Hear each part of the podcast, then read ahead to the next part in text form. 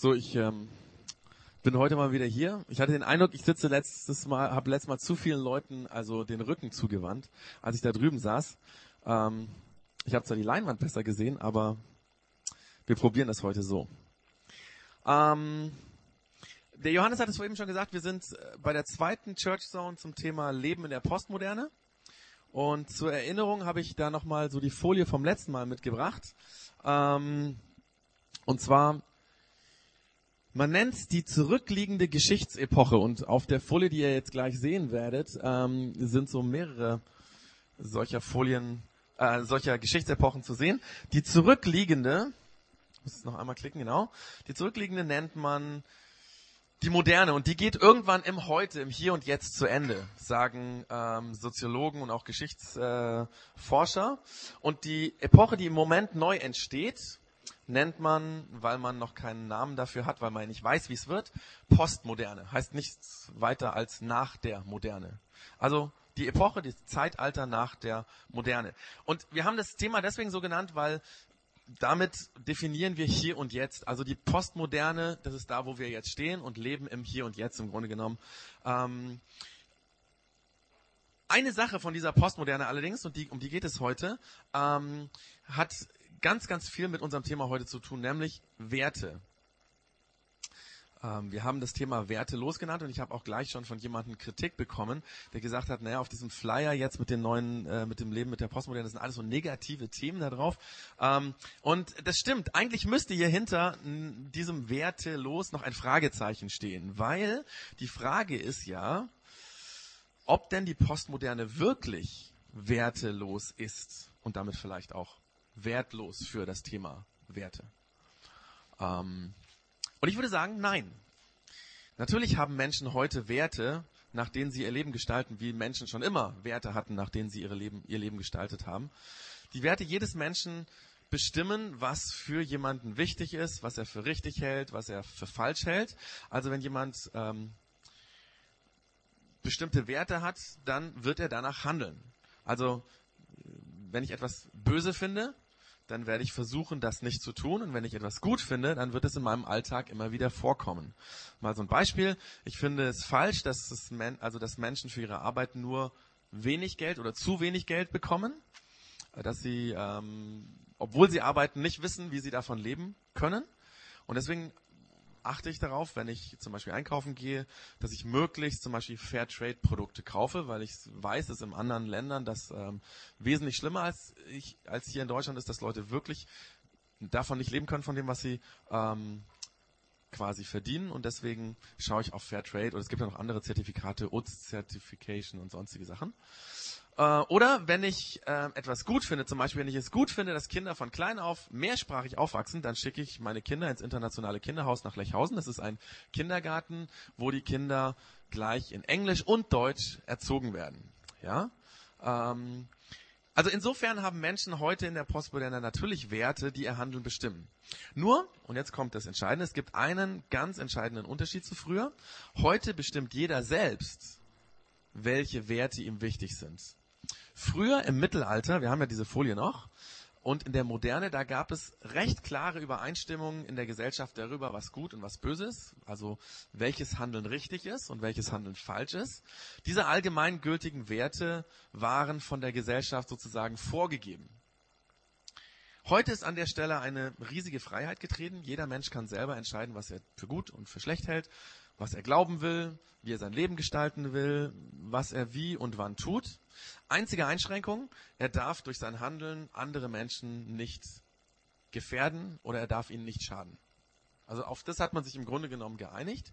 Deswegen gibt es zum Beispiel äh, die allgemeingültige Straßenverkehrsordnung, die besagt, dass man in der Stadt nur 50 fahren darf, weil man weiß, dass wenn man 50 fährt, in dieser Stadtsituation noch so fahren kann, ohne andere Menschen zu gefährden. Das ist der Grund, warum man sich auf diese Regel allgemeingültig festgelegt hat. Aber in Fragen der Lebensgestaltung, in Fragen der Religion, in Fragen der Ausbildung oder des Konsums, wir hatten das letztes Mal, ne, was kaufe ich, was verbrauche ich, äh, in Fragen der Arbeit ist es mir freigestellt, wie und was ich wo mache.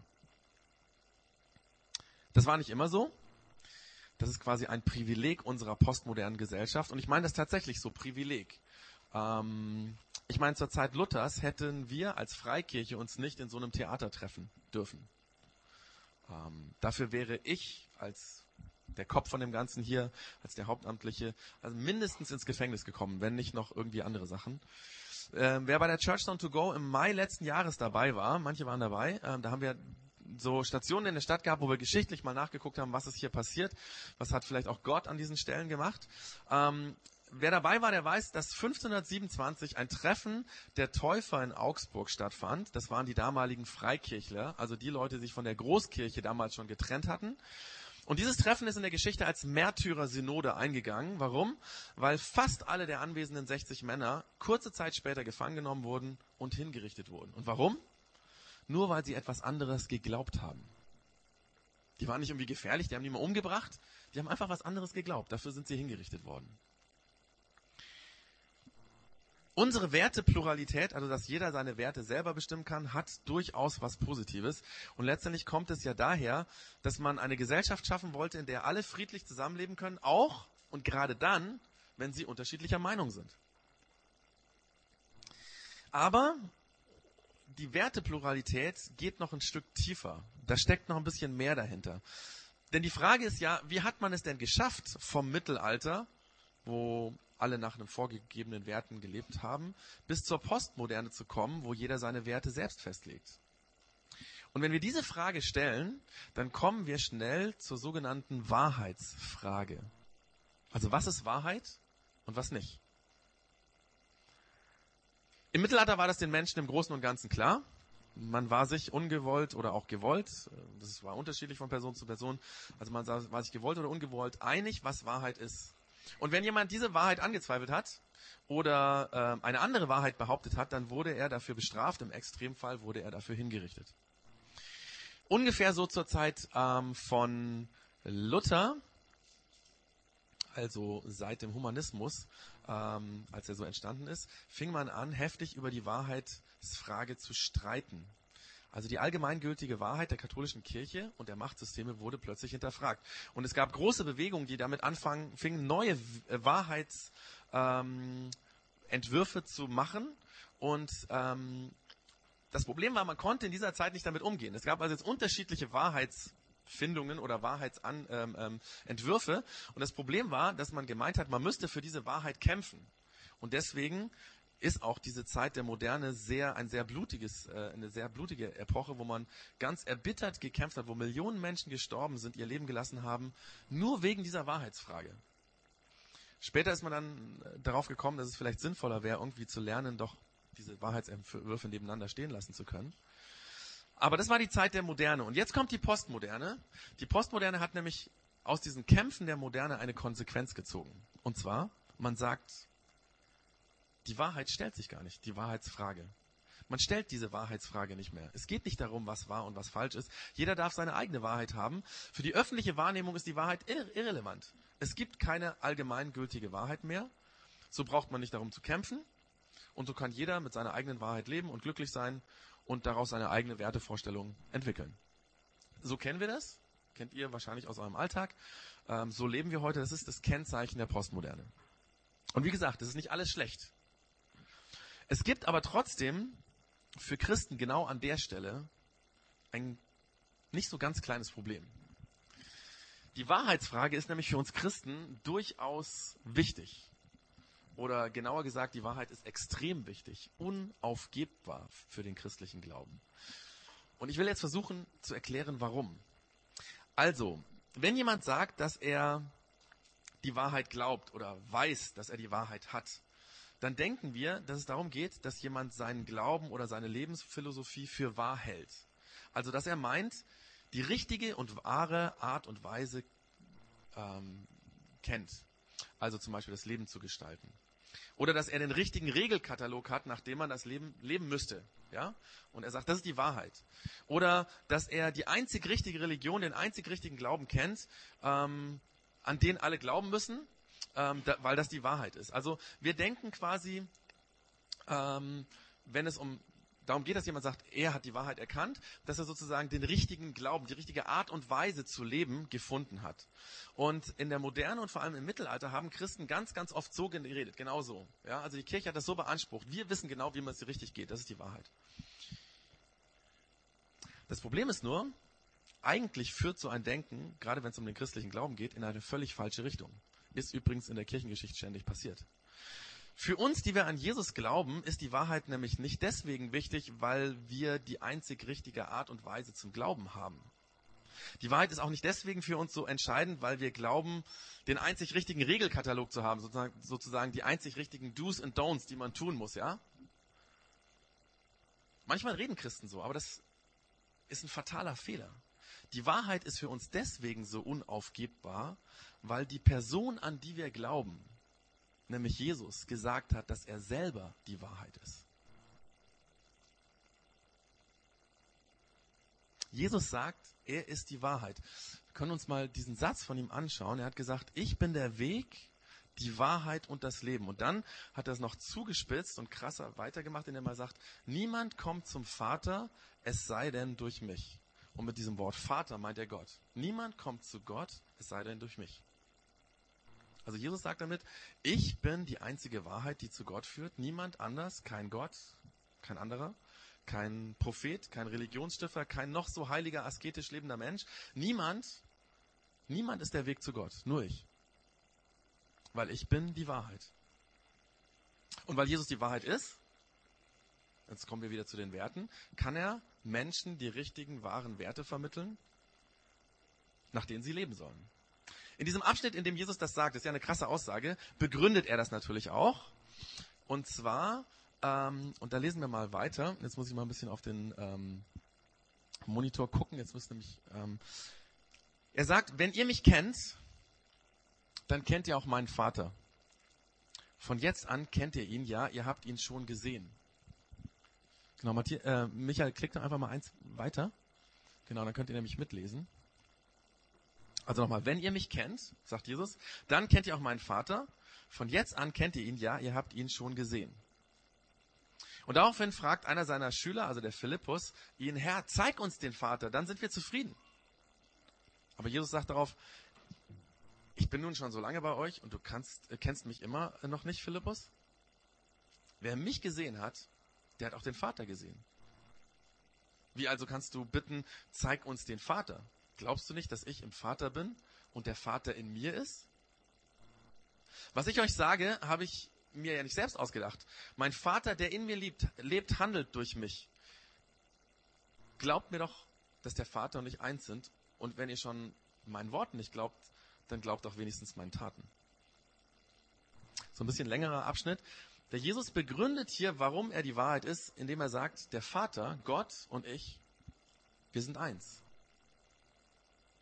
Ich und Gott, das ist ein und dasselbe. Ich bin Gott, deswegen bin ich die Wahrheit.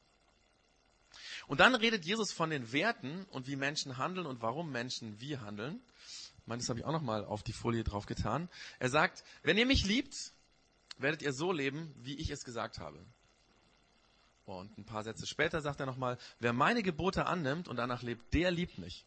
Und wer mich liebt, den wird mein Vater lieben und ich werde ihn lieben und mich zu ihm äh, und mich ihm zu erkennen geben.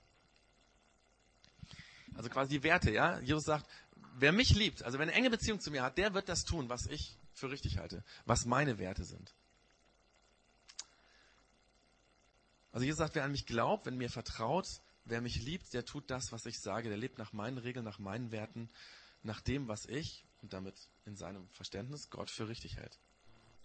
Ich versuche das nochmal ganz kurz zusammenzufassen. Ähm, mit dem christlichen Glauben. Christen glauben an den, der selber sagt, dass er die Wahrheit ist.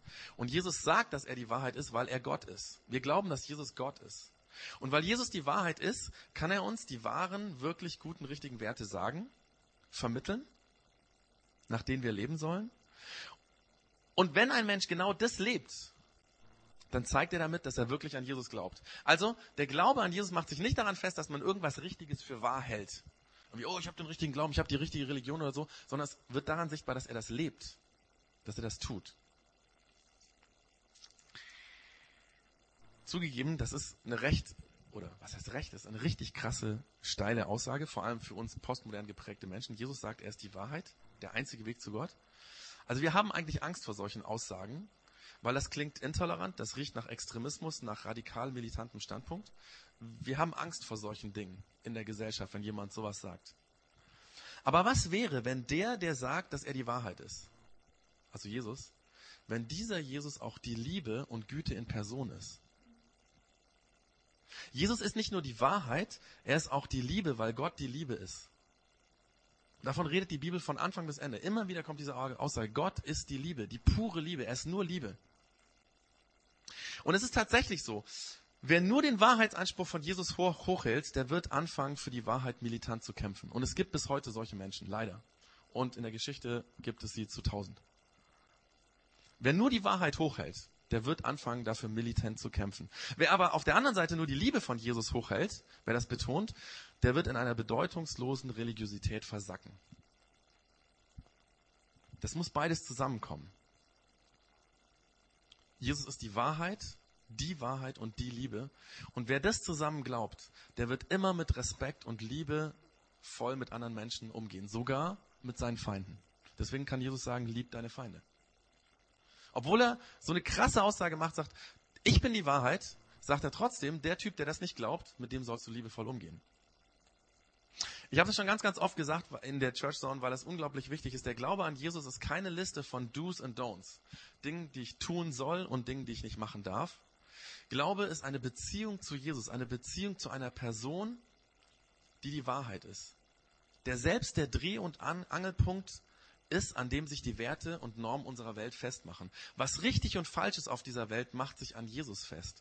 Und es geht im Glauben darum, in der Beziehung zu Jesus das rauszufinden. Was ist richtig? Was ist falsch? Was tut mir gut? Was tut anderen Menschen gut? Was ist förderlich für diese Welt, für dieses Leben? Und wenn wir wirklich danach fragen und suchen, dann wird uns das niemals militant machen dann werden wir immer respektvoll und immer liebevoll mit anderen Menschen versuchen zu leben. Ein Christ, der liebe, lieblos und respektlos mit anderen umgeht, der zeigt damit eigentlich, dass er überhaupt nicht bei Jesus ist, dass er ihn nicht verstanden hat.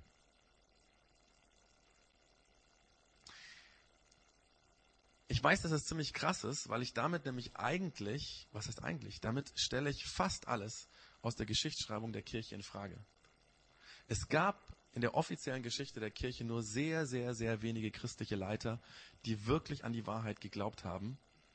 Sonst wäre die Kirchengeschichte ein, nicht so blutig, wie sie war. Da bleiben leider nur sehr, sehr, sehr wenige Heilige übrig. Aber es geht ja nicht um Kirchengeschichte, es geht um Werte in der Postmoderne, quasi, wo wir heute unsere Werte herbekommen.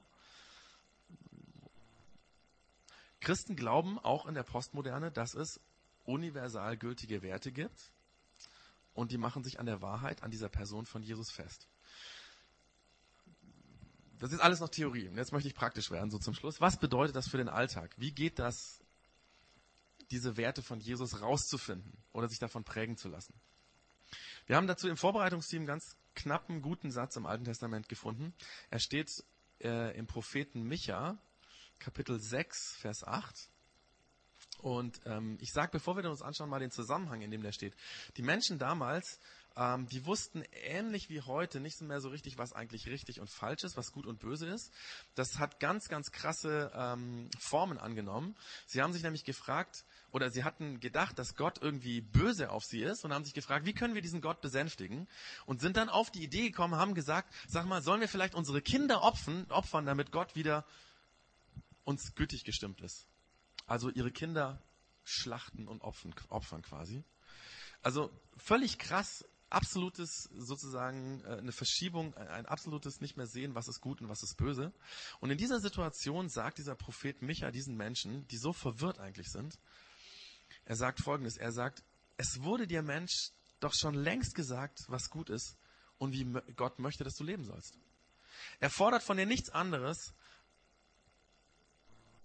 er fordert von euch nichts anderes, als dass ihr euch an das Recht haltet, liebevoll und barmherzig miteinander umgeht und demütig vor Gott euer Leben führt. Das sind einfach eigentlich nur diese ganz einfachen drei Dinge, die hier stehen. Das ist dir doch schon gesagt. Oder an das Recht halten, liebevoll und barmherzig miteinander umgehen, demütig vor Gott leben. Ich versuche diese drei Dinge kurz zu erklären und die sind dann immer so ein bisschen gehighlightet auf der, auf der Folie. Kannst du mal zurückgehen. Genau, das erste an das Recht halten. An das Recht halten, was heißt das? Ähm, oder woher erfährt man, was Recht ist? Der Luther, als er die Bibel übersetzt hat, hatte intuitiv gespürt, wenn ich sage, an das Recht halten, weiß keiner, was damit gemeint ist. Und deswegen hat er das anders übersetzt. Er hat gesagt, ähm, wir sollen Gottes Wort halten. Und er hat das deswegen gesagt, weil für den Luther war das, dieser Begriff Gottes Wort ein Synonym für die Bibel. Und so ganz falsch war der Luther da nicht. Also er wollte es praktisch machen. Ja? Er wollte den Leuten sagen, woher kriegt ihr diese Werte? Woher kriegt ihr das? Und ähm, hat ihnen gesagt, schaut einfach in die Bibel, schlagt die mal auf, fangt die an zu lesen. Deswegen hat der Luther auch die Bibel übersetzt. Das war der Grund. ja. Und ich glaube, für uns stellt sich da die Frage, was bedeutet für dich die Bibel? Ist das für dich ein Maßstab? der für deine Werte und dein Handeln wichtig ist. Ähm, ich will an der Stelle ganz kurz nochmal eine Rückbeziehung, also eine Sache nochmal nennen. Und zwar im Dezember gab es in der Church noch diesen Zettel. Ich weiß nicht, wer den noch hat. Äh, das ist so ein Zettel, da habe ich ganz viele Bibelstellen drauf geschrieben, weil wer sich nicht auskennt in der Bibel, findet das vielleicht auch nicht so schnell, wo einfach Dinge drinstehen, wie Gott sich unser Leben gedacht hat. Ähm, ich habe mir jetzt vor zwei Wochen diesen Zettel wieder vorgenommen und arbeite ihn wieder durch, weil das ist mein Ziel. Ich möchte davon lernen, dass mein Handeln sich dadurch prägt, wie das hier drin steht. Und es kann einfach eine Hilfe sein. Also, wer den nicht mehr hat, den Zettel, ich schicke ihn gerne noch als PDF-Datei zu.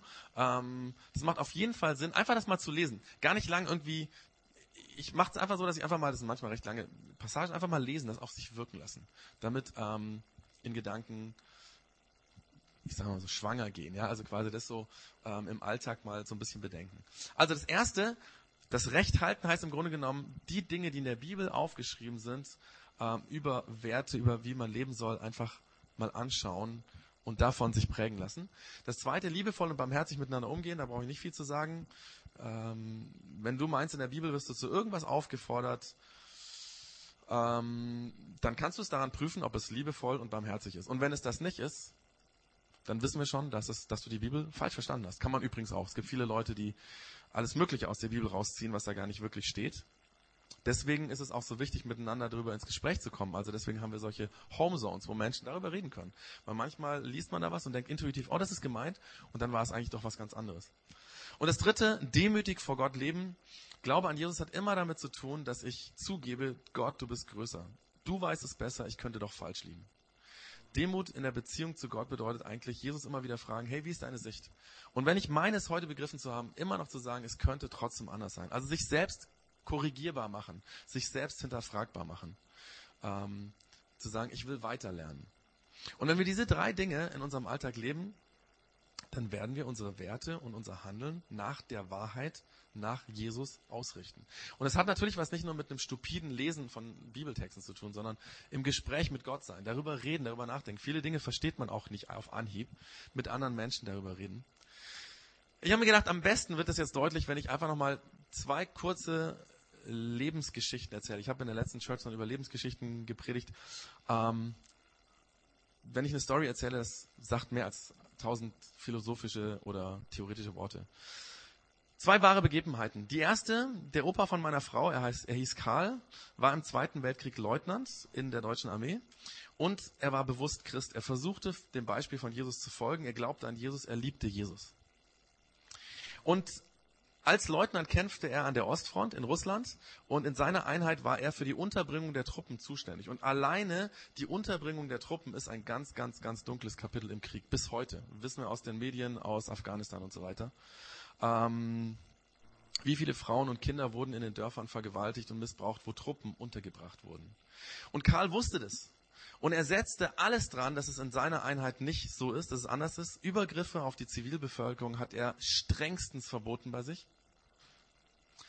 Und jetzt war es so, dass er als Leutnant immer wieder mal eine bessere, also eine Einzelunterkunft hatte, also nicht im Massenquartier sozusagen.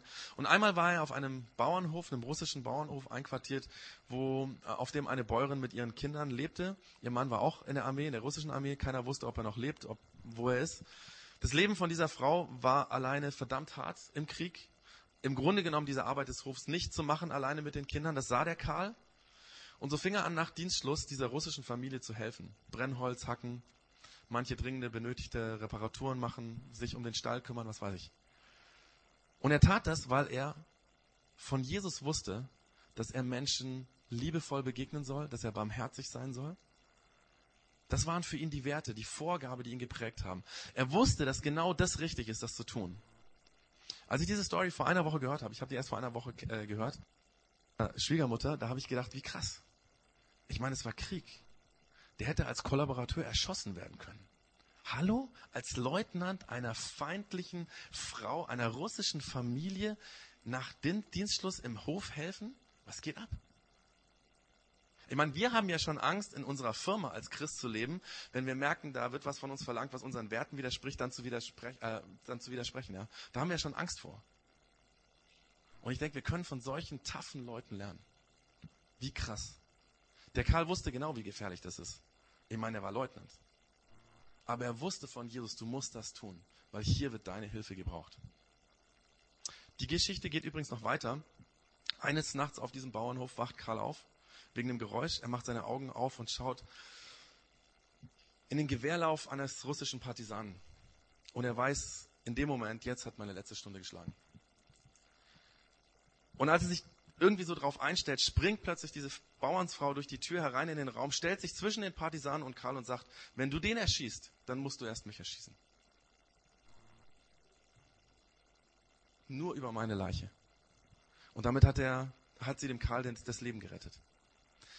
Dieser Karl und viele, viele andere haben das erlebt. Wenn du tust, was Jesus will, dann ist Jesus bei dir. Dann hält er dich. Dann haut er dich manchmal auch aus solchen lebensgefährlichen Situationen raus. Nicht immer.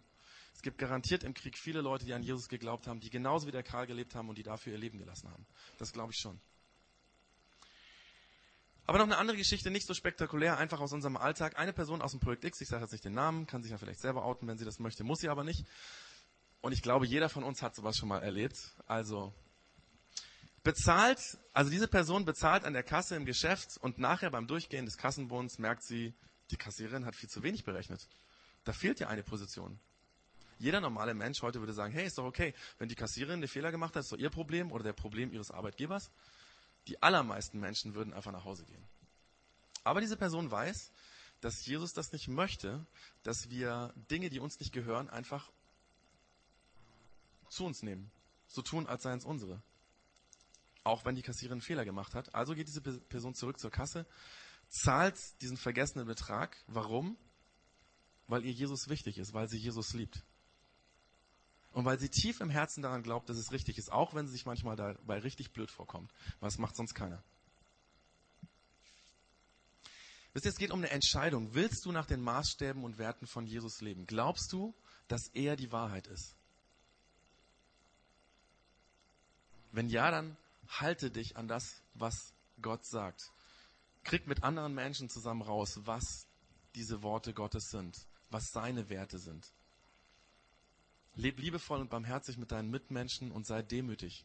Sag, es kann sein, dass ich falsch bin. Ich will lernen. Ich will hinterfragbar bleiben. Wir haben uns überlegt, das Ganze ist im Grunde genommen eine Entscheidung, ja. Und wir haben gedacht, wir würden gerne jedem so eine kleine Karte mitgeben, aber wir haben die nicht auf die, Zett, auf die Tische gelegt, weil im Grunde genommen steht da nichts, also steht dieser eine Satz, den habe ich nochmal vom Luther, quasi in der Lutherbibel übersetzt, ähm, da oben drauf gemacht auf die Folie wo steht, es ist dir gesagt, Mensch, was gut ist und was der Herr von dir fordert, nämlich Gottes Wort halten und Liebe üben und demütig sein vor deinem Gott. Und wir haben das auf der anderen Seite zusammengefasst, Gottes Wort halten, Liebe üben, demütig sein vor deinem Gott. Das sind die drei Dinge, die uns praktisch helfen können. Und wenn du sagst, ich möchte gerne diesen Tipp für mein Leben haben, ich möchte gerne daran meine Werte orientieren, dann kannst du gerne so einen Zettel haben. Ähm, aber weil es eine Entscheidung ist, musst du dann aufstehen und zu der Kaffeemaschine gehen und neben der Kaffeemaschine ist ein ähm, eine kleine Box, die so in ähm, Alupapier eingewickelt ist und da liegen die Teile drin. Also möchten, ich möchte euch wirklich herausfordern, einfach bewusst auch zu sagen, ich möchte mich entscheiden, ich will das tun. Ähm, vielleicht sagst du auch, ich weiß es noch nicht genau, ich möchte es trotzdem haben, kannst natürlich auch gerne hingehen, ist gar keine Frage. Und wir spielen in der Zeit ein Lied, ähm, wo es auch um Entscheidungen geht. Es hat ein Pastorenkollege hier aus Augsburg geschrieben, das Lied, ähm, der Mike Müllerbauer, äh, das heißt, Jesus, hier ist mein Herz. Und ähm, wir spielen das, den Song und dabei kannst du einfach entweder Kaffee holen oder dabei auch unauffällig das Ding hier holen oder ganz auffällig das Ding holen. Nein, einfach, dass wir herausfordern möchten. Ja, also wer, wer sich da einfach auch inspirieren lassen will von diesem Satz aus der Bibel, von diesen drei Punkten, dann macht es jetzt. Und ansonsten kannst du gerne auch dieses Lied mitsingen, wenn es dir zusagt, wenn es dein Lied ist.